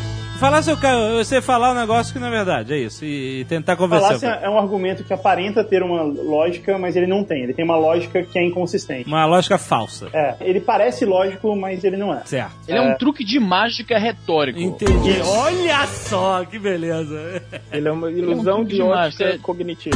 Isso, é isso aí, uma ilusão de ótica cognitiva. Tá aí. Estamos Olha a quase. Maria Gabriela aí. Não, o termômetro de Maria Gabriela e tá, né? Sabe aquele que você bate, ping, e vai lá na cabeça da Maria Gabriela? Tá quase lá. As falácias é algo que aparenta ter uma lógica e costuma. E na verdade ela não tem. É muito piada de português, sabe? Piada de português é sempre baseado nessa piadinha da. Falácia é uma mentira bem da contada. falácia. Não, Certo. não necessariamente. É um argumento que não tem consistência, é isso. Uma mentira bem contada. Então, por É um exemplo, argumento, é um, é um argumento inválido. A conclusão pode É. ser até verdadeira, mas ah, o procedimento é inválido. falando, vamos usar exemplo que é a maneira mais fácil. Você fala assim: ah, a Terra é maior que o Sol, que a Terra tem cinco letras e o Sol tem três. ok. A gente falou rapidamente da falácia, a gente mencionou uma aqui, né? Que no caso seria a falácia do apelo à autoridade. Como é que ela funciona? Geralmente se espera que uma pessoa que seja, digamos, formada em medicina saiba o que ela tá falando em relação à anatomia, fisiologia, esse tipo de coisa, certo? Só que você não pode invocar o fato de que a pessoa é formada em medicina para basear qualquer coisa que ela está falando sem necessariamente dar um argumento em relação àquilo. Só dizer, não, ela tá certa porque ela é formada em medicina, logo ela tem que estar certa. Só que isso é uma falácia porque médicos também cometem erros e também podem falar bobagens e também podem se enganar. Porra, isso é uma falácia de porra. apelo à autoridade. O Azagal tá assim porque ele tava indo no médico que ia dar um remédio que ia matar ele. Ah, Olha aí, olha aí. O doutor já Olha aí. morreu. Eu falei desse médico no Netcast de anos, o doutor já morreu. Todos os pacientes já morreram. Aí ele fica contando, Caralho. fulaninha não, já morreu, já morreu. E ele quer minha cabeça na, na parede, sabe? é? Cara, ele quer. Troféu. Eu Ele não matou um podcaster ainda, é isso? O cara, meu irmão, me passou um remédio que eu descobri que, tipo, se eu tomar por uso contínuo, vai me dar falência cardíaca. Olha que beleza. Ele quer te convencer a morrer, ou seja, ele tá usando a autoridade dele. Já matei um tanto de gente. Fui salvo pelo Dr. Google. Olha aí. Olha aí, caraca. Que beleza. Vê, Tem né? que procurar o doutor segunda opinião, né? O, o argumento do- da autoridade também, ele não precisa ser explícito só do tipo, ah, ele é médico, então ele tá certo. Mas, por exemplo, alguém começou uma frase aí. O argumento da autoridade funciona da seguinte forma. Funciona da seguinte forma, dá um tipo de autoridade de que, opa, essa pessoa sabe do que, que ela tá falando, então agora ela vai dar uma explicação e então ela é uma autoridade nesse assunto, porque ela sabe do que, que ela tá falando. Eu Ou acho seja, que não necessariamente, porque não ele tá não precisa- chamando, ele não tá explicitando uma autoridade, entendeu? Eu acho que Ele não, não tá chega usando- a ser a mesma coisa. Ele não tá usando Chega- a autoridade como prova de que aquilo é verdade. Isso. Ele não tá Esse é- substituindo o argumento com a alegação de autoridade. Esse que é, que é a Mas a autoridade em si, ela, ela valida o argumento. Aí, aí que tá, nem sempre. Porque, como você viu, uma pessoa que tem autoridade no assunto pode cometer um erro. Só porque ela é autoridade, não, mas quer dizer que qualquer entendo, coisa que eu ela entendo, mas fala. por exemplo, isso a gente tá aplicando só em discurso, mas pode ser aplicado visualmente, vamos dizer assim. Tem pessoas que elas têm aparência de executivos, né, de pessoas com poder, né? Hum. Tipo Michael Douglas. Eu nunca tem como fazer um papel de pobre suburbano americano. É um cara que você olha e fala, o cara é bem sucedido, o cara que sabe de dinheiro. Ou a, a velho truque de vestido de branco no hospital pra se passar por médico. Caralho. Não é? Nunca fez isso? O senhor M já fez isso. Não tinha onde parar o carro, ele pegou uma camisa branca, parou o carro na vaga dos médicos, entrou no hospital. Bom dia, bom dia, bom dia. Caralho! e não deu nada. E em termos da nossa cognição, é indiferente. Eu falar assim, o médico falou tal coisa e, ah, eu vou te explicar como funciona. Em termos da minha cognição, são pistas diferentes que vai acionar o mesmo processo cognitivo e vai falar o seguinte pra mim: opa, esse cara entende do assunto. Ou seja, explícito ou não, em termos cognitivos, a influência é exatamente a mesma. Uma outra falácia parecida com essa é do apelo à antiguidade. Eu vou dizer que uma coisa funciona porque ela é antiga, existe há muito tempo. E é clássico de terapias alternativas e tal. Essa é uma massagem chinesa secular, que existe há séculos. E aí, tipo, ah, então tá, então isso provavelmente funciona. Na verdade, essa falácia ela não é tão falaciosa assim. Ela tem até um princípio evolucionista nela. O seguinte: se alguma coisa perdura por muito tempo, a gente sabe que essa coisa ela acertou muito mais do que errou. Porque se ela errou muito mais, ela já teria acabado há mais tempo. Ou seja, se essa coisa realmente existe por muito tempo, provavelmente ela tem muito mais coisas que funcionam nela do que coisas que não funcionam. Para ela ter durado. Ah, eu, conheço, eu conheço um tanto de gente que, de coisa que existe há um tempão pão só errando. Impressionante.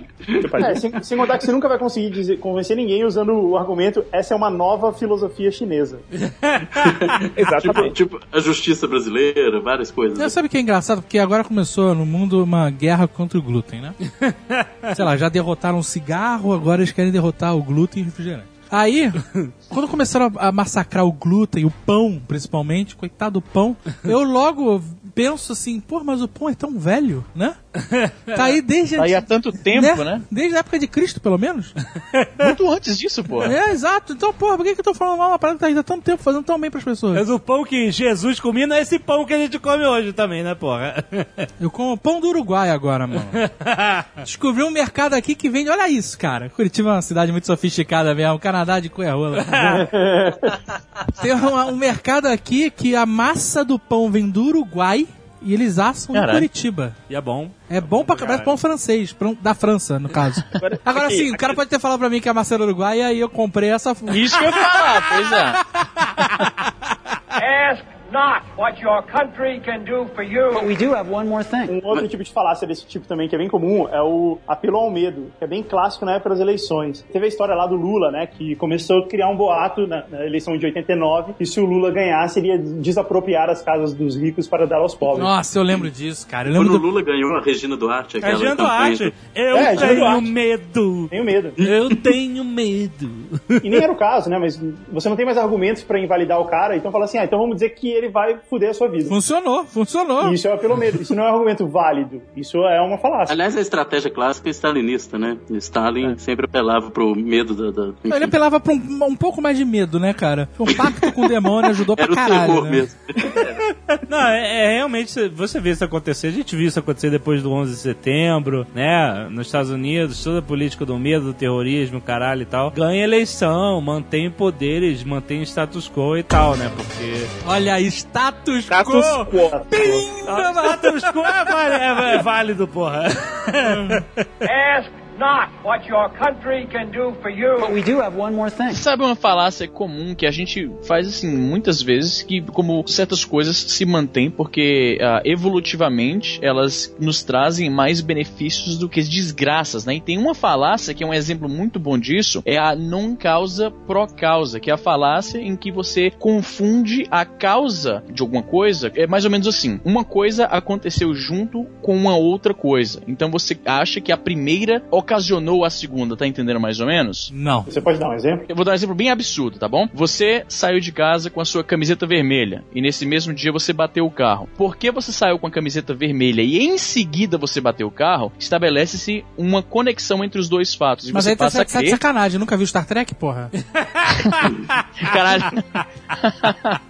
Mas isso não é mais uma coisa de associação livre do que. É, essa associação, na verdade, ela não é tão livre, não. Acho que eu já até falei sobre isso aqui num, num outro Netcast. Quando a gente tem algum tipo de falta de controle cognitivo sobre alguma situação, qualquer tipo de associação que a gente faça que explique algum acontecimento, a gente vai usar aquilo como válido. Então, por exemplo, você E saiu é de casa, isso- não tem como você explicar por que, que você bateu o carro. Opa, mas Você tem essa, procurar. essa questão da camisa vermelha que pode explicar isso. Então a gente vai pegar isso. É por isso que as pessoas acreditam em horóscopo, por exemplo. É o mesmo tipo de associação. Usar, o pessoal, os torcedores de futebol tem essa, como é que se diz, essas crendices de que eles usaram uma camiseta e o time ganhou, então no próximo jogo vai usar a mesma camiseta. Você já ouviu Isso, esse tipo é, de coisa, né? claro, Então, claro. Meu pai, vendo jogo de futebol em casa, tinha aquelas antenas internas, velha, o sinal ia piorando, e toda vez que ia mexer na antena pra melhorar, o Cruzeiro, que é o nosso time, tomava um gol. No final, ninguém via o jogo direito, mas ninguém podia encostar na antena. Ninguém sabia o resultado, tava tudo certo, né? Ninguém sabia mais o que tava acontecendo. Tava Isso tudo é um certo. exemplo perfeito. E por que, que eu, eu mencionei a questão de que isso é um, é um comportamento vestigial que nos serviu muito bem no passado, mas que hoje nos induz mais ao erro do que ao acerto? Porque no começo de tudo, quando a gente não sabia porra nenhuma, tava vivendo nas cavernas e limpando a bunda com folha que achava no chão, detectar certos padrões entre um acontecimento e outro, assim, se você errasse, não, não havia uma grande tragédia, mas quando você acertava, geralmente valia muito a pena seguir aquele tipo de pensamento. Então, O benefício isso era maior.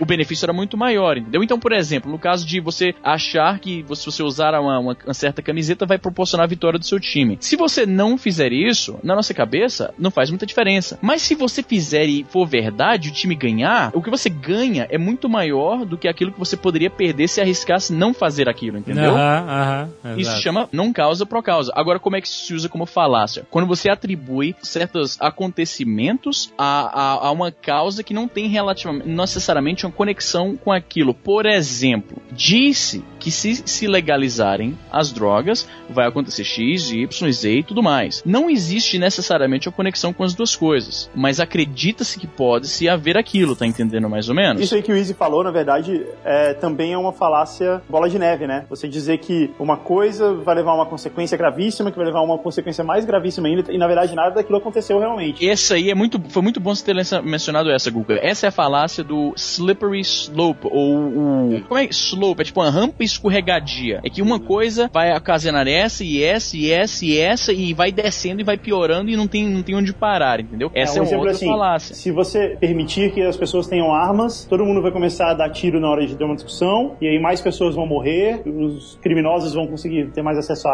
arma, e você começa a criar uma- um cenário caótico que deixa as pessoas assustadas, mas que na verdade não aconteceu, e não tem nenhum exemplo de que aquilo um dia aconteceu. É, E funciona tudo junto, porque na verdade começa a primeira coisa, a gente trabalha com medo da pessoa, então a pessoa com medo, ela vai utilizar menos o sistema cognitivo dela. E segundo, se você perguntar pra alguém assim, tá, o que vai acontecer se você der uma arma pra todas as pessoas no mundo? A pessoa vai ter que pensar sobre aquilo, ela não sabe. A gente não sabe muito como prever o futuro. A gente não sabe muito como falar do nosso futuro. Então aquilo é cognitivamente pesado pra gente. Então qualquer tipo de explicação que dê uma resposta mais fácil pra isso pra gente, o nosso sistema cognitivo vai aceitar e vai aceitar aquilo como uma explicação plausível. Eu fiz um estudo recente, inclusive também. É, eu queria saber o que que leva as pessoas a acreditar em simpatia, por exemplo. E uma das minhas hipóteses é que as pessoas geralmente elas acreditam em simpatia quando elas têm essa, falta de controle cognitivo. Então o que que eu fiz? Eu forcei essa falta de controle cognitivo em certas pessoas e logo depois que eu forcei essa falta de controle, eu dei um tanto de simpatia para as pessoas lerem e me falarem se elas acham que funciona ou não. E o que eu encontrei foi exatamente isso. O grupo de pessoas em que eu forcei a falta de controle cognitivo,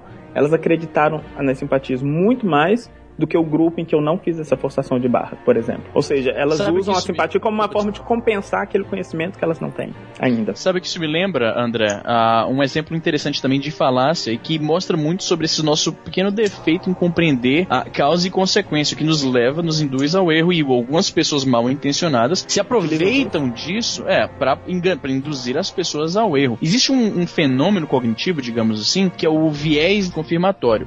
Ele é mais ou menos assim: ah, nossa, toda vez que eu lavo o carro, chove logo em seguida, né? O que acontece é que Não, mas isso é uma lei da vezes- natureza. Não, não é lei da natureza, é lei de Murphy. Lady Murphy é um perfeito exemplo do viés confirmativo. Confirmatório. Você fala, confirmatório, desculpa. Toda, eu tô mais acostumado a ver esse, esse termo em inglês. Eita, momento babaca. Momento babaca. Toda vez que você lava o carro e não chove, isso não passa pela sua cabeça. Toda vez que isso você lava o carro e chove, você lembra imediatamente disso. E você passa a contabilizar apenas as vezes Isso. em que você lavou o carro e choveu depois. Isso. Um exemplo clássico da falácia dessa associação errada, o Easy vai saber muito bem que ele gosta de quadrinhos, foi o selo Comics Code Authority. Na verdade, era a indústria se autorregulando, porque não era um órgão governamental, pelo que eu me lembro. Não, não, era a indústria se autorregulando, mas isso tudo foi baseado em um monte de audiências que teve no Senado, porque o psicólogo lá, alemão, que já esqueci o nome do cara, ele fez um estudo lá com jovens infratores, o cacete, o que, que vocês gostam de fazer, o que vocês gostam de Ah, ler e tal. E essa molecada qual toda lia história em quadrinho, entendeu? E aí ele, baseado nisso, fez um estudo que era uma puta falácia, ele dizendo Então que... não causa pro causa. Basicamente, a, a- a causa da delinquência juvenil nos Estados Unidos era por causa das histórias em quadrinhos, porque os delinquentes liam histórias em quadrinhos, entendeu? Então foi um estudo completamente errôneo, baseado nisso, mas ele convenceu o Senado que ele tinha razão e a indústria teve que se tolir aí com esse selo por 20 anos, né? Mais de 20 anos. E atualmente se faz isso com videogames. Acontece algum assassinato, algum massacre É, ah, nos Estados exatamente. Unidos. Já Aí vamos ver o entra- que, que o moleque fazia, né? O que, que o moleque fazia no tempo livre dele? Ele ouvia Exatamente. rock, jogava videogame. Só que eles omitem o fato de que eu diria assim, 99% dos garotos daquela faixa etária jogam videogame. É uma atividade tão comum quanto escovar os dentes. De repente, considerando o público que a gente tá considerando, É. de repente é mais comum até do que escovar os dentes. Então, esse é mais um exemplo Esse é mais um exemplo do non causa pro causa. Não é porque ele jogava videogame. Tá bom, todos eles jogavam videogame. Mas não é por causa disso que ele foi e atirou na escola. E é também a questão do confirmation bias, do viés. Como é que é? Confirmatório, Confirmatório. confirmativo. Se quando tem esse tipo de massacre e o garoto não joga videogame, porque você não ouve isso sempre. É. Às vezes você tem um massacre desse e ninguém comenta nada. Por quê? Porque de repente o moleque, esse era um das exceções, o moleque não curtia videogame. Ninguém comenta nada. Eles só mencionam isso quando acontece que o garoto jogava uns- um, um joguinho na, na internet, sei lá. É, jogar GTA, qualquer porra assim, entendeu? É. Só um detalhe sobre esse caso que é curioso. Parte da falácia nesse caso, por exemplo, que você citou da revista em quadrinho, o assassinato, etc., é que a gente tende a acreditar que se algo é a causa de alguma outra coisa, é como se ela pudesse ser generalizada para todos os casos do mesmo tipo, né? Então, na hora que você mostra que, é, por exemplo, jogar videogame é mais comum do que escovar dentes num determinado grupo de uma população aí, dos jovens, etc., aí você mostra que, evidentemente, que não é isso que explica aquilo. Mas o que a gente tá fazendo aí é achar que porque aquilo não pode ser generalizado, aquilo não é a causa daquele ato, né? Mas, eh, na verdade, tem um tanto de estudo sobre a relação causal que é possível, às vezes, você imaginar na causação, uma, uma espécie de relação causal particular, por exemplo. Aquele cara, de fato, porque viu aquele filme, jogou aquele jogo, talvez matou alguém. Mas e daí? Você só não generaliza. Mesmo que a gente admita que é a causa, não significa que é um problema. Entendi, é, entendi. É como você dizer que uma pessoa tem alergia a alguma coisa, logo todas as pessoas terão a mesma reação àquela substância. Não é assim. É um dica. Não é assim, não importa. Ele pode, ele pode ter matado por causa do jogo, e mesmo assim não significa o jogo. Não quer dizer que vai esse jogo. afetar todos da mesma forma. Eu entendi o que você tá falando. Uhum. É, só pra corrigir isso, porque eu vejo que muitas vezes acha-se que o problema é falar que não, aquilo não foi a causa daquele ato. Mas pode até ter sido. Mas não pode ser generalizado, é isso. Uhum. A generalização, em geral, é uma falácia. É que nem falar que todo nerd é virgem, tipo isso.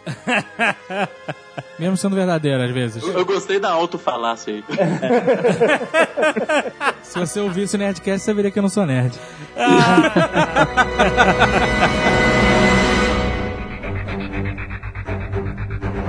Pra pessoa ter o poder da retórica, isso depende de alguma habilidade inata de falar, ser orador, ou a pessoa pode simplesmente começar a estudar como falar as coisas, de que forma se apresentar e melhorar, por exemplo. Estudar definitivamente não é uma questão inata e se você souber aonde atacar, você consegue convencer alguém ou persuadir alguém a fazer o que você quer. É simplesmente saber aonde que tá o botãozinho e qual botãozinho você aperta e em que hora aperta esse botãozinho. Mas olha só, deixa eu te perguntar uma coisa. Hum. Vamos dizer que você queira influenciar uma pessoa a fazer uma decisão. Se a Uhum. pessoa conhece a arte da retórica, ela pode estar vacinada contra o seu discurso, por exemplo. É que nem o no Inception, eles vão invadir a mente do cara que foi treinado para se defender. Caralho, Ah, genial. Para determinadas situações sim, para outras situações não. Me parece que, ainda que você domine todos os meios, digamos, de persuadir alguém por meio de um artifício retórico qualquer, sabe?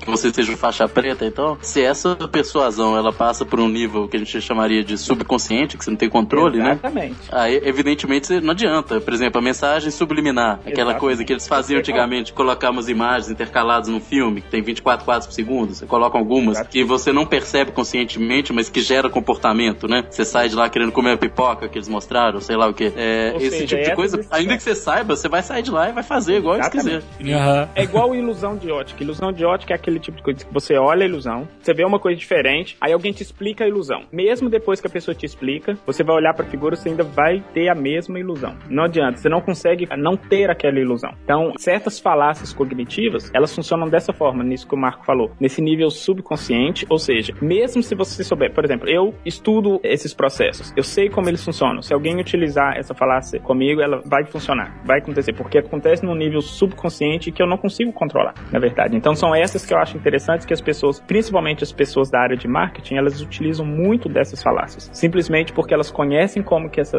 que a nossa cognição funciona nesse nível subconsciente, então elas exploram esse nível, ou seja, não tem como a gente se proteger disso. Peraí, Ele- você, usou, mesmos- peraí, você usou o termo falácia, mas é negativo, é isso? É isso tá dizendo? Que os marqueteiros usam de uma forma negativa? Ou você tá falando simplesmente da arte do convencimento? Da arte do convencimento. Ah, tá. Agora, pode ser negativo dependendo de que, que ele quer que você compre. Por exemplo, se ele quer que você compre um produto que ele sabe que o produto é ruim e ele utiliza dessas técnicas, por exemplo, para fazer com que você compre um produto que ele sabe que é ruim, isso é uma coisa negativa. Desculpa, por que, que a forma mesmo de convencimento não seria errada, digamos, ou moralmente condenável? Porque, afinal de contas, independente do objeto do consumo ser bom ou ruim, o fato é que o comportamento é gerado por meio subconsciente ou irracional, né? Sim, alguém pode pensar que isso é completamente negativo, mas eu posso, por exemplo, convencer todo mundo aqui a reciclar, por exemplo, que seria um comportamento que seria bom para todo mundo. Ou seja, até que ponto então que esse meu poder de convencimento é uma coisa ruim, na verdade, sendo que o objeto que eu estou tentando te convencer a fazer é uma coisa boa, por exemplo. A gente entrou no famoso debate de os fins justificam os meios, né? Hein? Pois é, mas é, é complicado, ainda mais quando você pensa os agentes da propaganda como sendo os próprios, digamos, interessados privados, né? No caso da propaganda comercial. Porque uma coisa é um projeto de governo, você pode dizer que houve uma deliberação e eles acharam que era melhor gerar tal comportamento. Aí você ainda tem, digamos, o controle público do discurso, né? Agora, no caso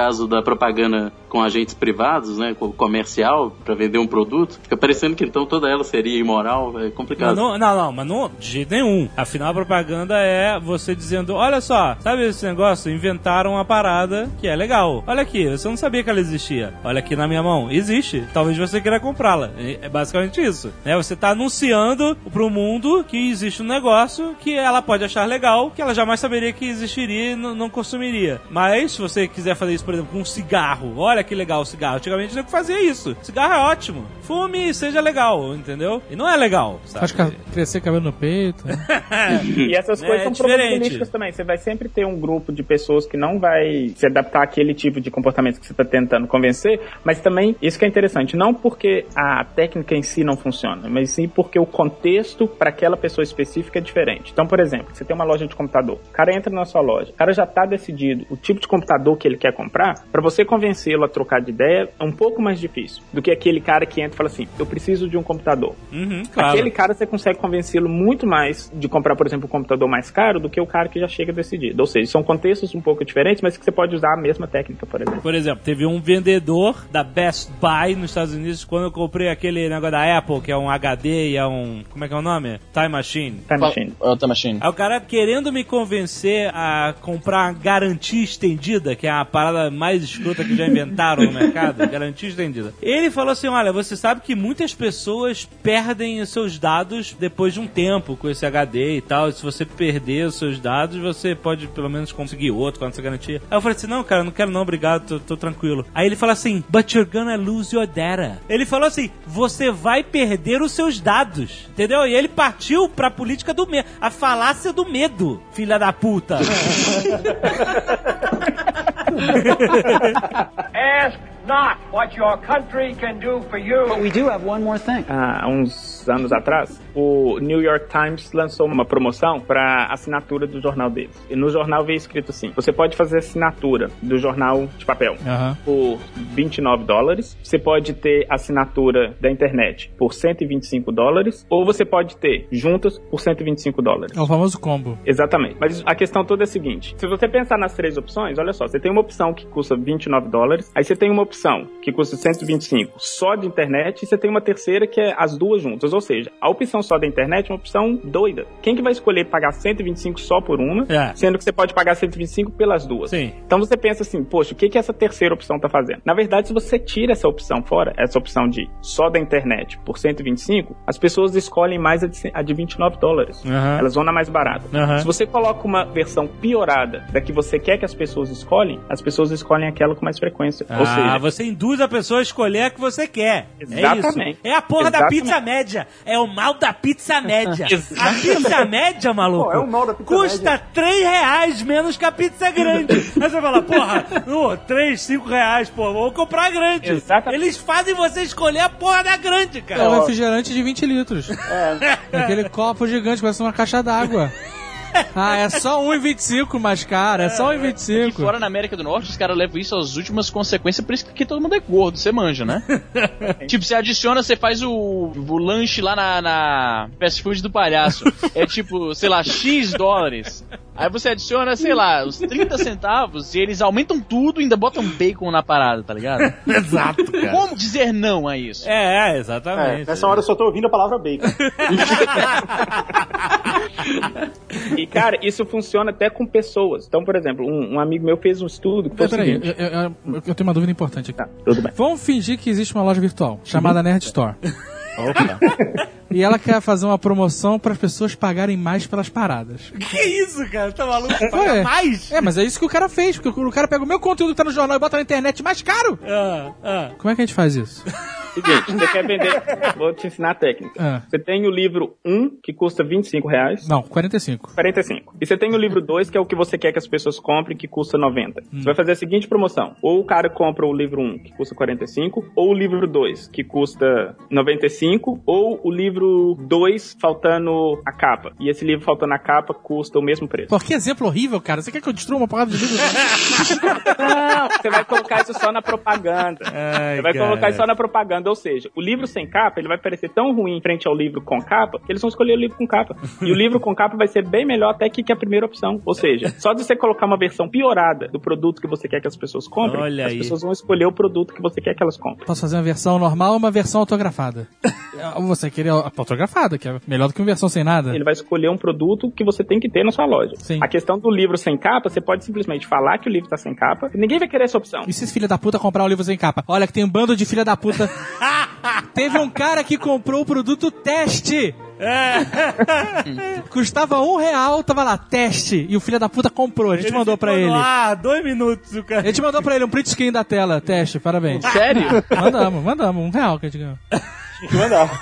Não, mas ele se amarrou. A gente se correspondeu por e-mail pra ele. Ele, falou que ele comprou de zoação e se amarrou na, Caralho. em ter recebido. Vocês estão no nível Apple já que bota qualquer coisa e nego compra, não importa o quê? Caralho. Quem me dera. É. Isso funciona até com pessoas. Um amigo meu fez o estudo seguinte: suponhamos que Não, você. não, peraí, peraí, peraí, uma ideia melhor. Mas eu tô meio assustado com o que ele vai falar agora. Não, fala, fala. Você vai pra um bar, você e o seu amigo. E você quer que as meninas olhem mais pra você. Ah. Só que por algum motivo elas vão escolher mais o seu amigo. Ah. Ou seja, seu amigo é mais bonito que você, elas vão escolher mais seu amigo. Tá, pode estar mais bem vestido ou pode estar suando dinheiro. Mas vamos fazer o seguinte: você tem que levar uma terceira pessoa que parece um pouquinho com você, mas que é uma versão piorada. Nossa. você. Pô, é difícil isso, cara. Tu pode levar o jacaré banguela. Só de você levar essa terceira pessoa, a sua pessoa, ela vai ser muito mais vista pelas mulheres do que o, o outro seu amigo e do que essa segunda pessoa que você levou, que é mais feia que você. É a tática da amiga varanga. Naquele grupo de meninas bonitinhas tem sempre a varanga que é A pra, né? Exatamente. Olha, a mulherada tá desde sempre, né? Esse negócio dos sósias do Jovem Nerd, existem vários, né? Então, o, o- o Jacaré Banguela é o, o sósia mais famoso do Jovem Nerd. Qual é o outro que parece contigo? Kevin Smith. Kevin Smith. O Borbs, parece com o Jovem O Nerd. cara do Game of Thrones. Isso, aquele, aquele que é da- Gordinho. o gordinho meio mongol da patrulha do. Caralho, patrulha do pessoal que veste preto, parece que é o Jovem Nerd. E o último me fez ter uma hemorragia nasal de tanto rir, cara. A gente tava na casa do Jovem Nerd, aí, ah, vamos assistir o, o Porta dos Fundos e tal. Aí, sabe aquele gordão do Porta dos Fundos, o Totoro, que nos nos episódios fazia o apresentador, não sei o que lá? É, ele fez o. Fez o demônio possuído lá, o cara possuído. É, é. Então, esse cara apareceu na tela, né, no, no episódio do Porta dos Fundos, e o Sorei mandou: Olha aí o Jovem Nerd! Caraca, cara, você pode levar pra balada o, o, o- o Jacaré Banguela e o Totoro, cara. Pronto, todo mundo vai te escolher. É, Fora saber quem é a versão piorada de quem é.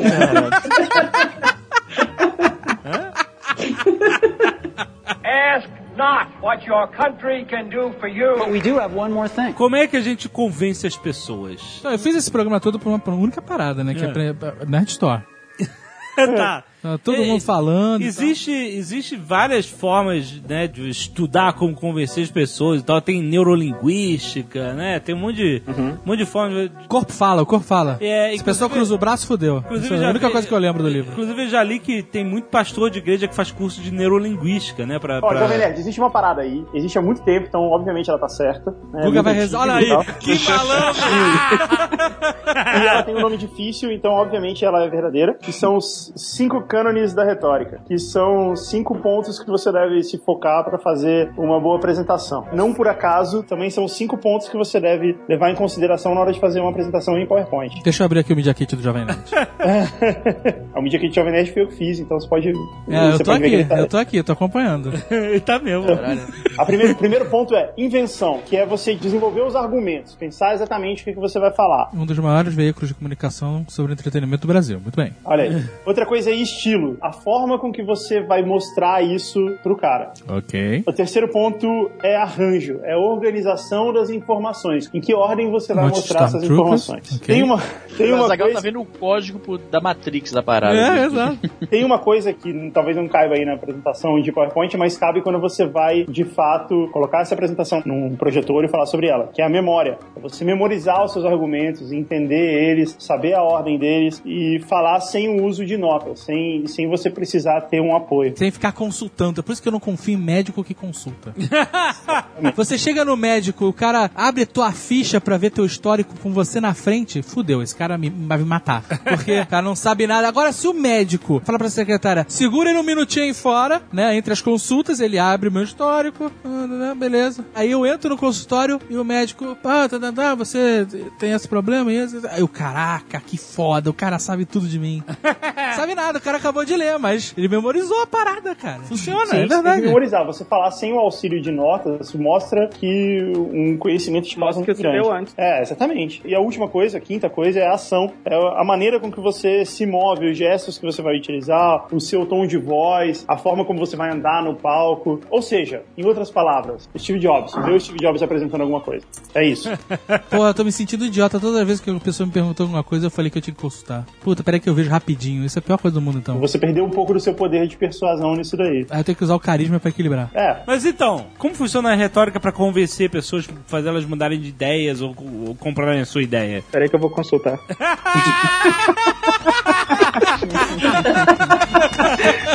Ah, maluco, manda bem, manda bem.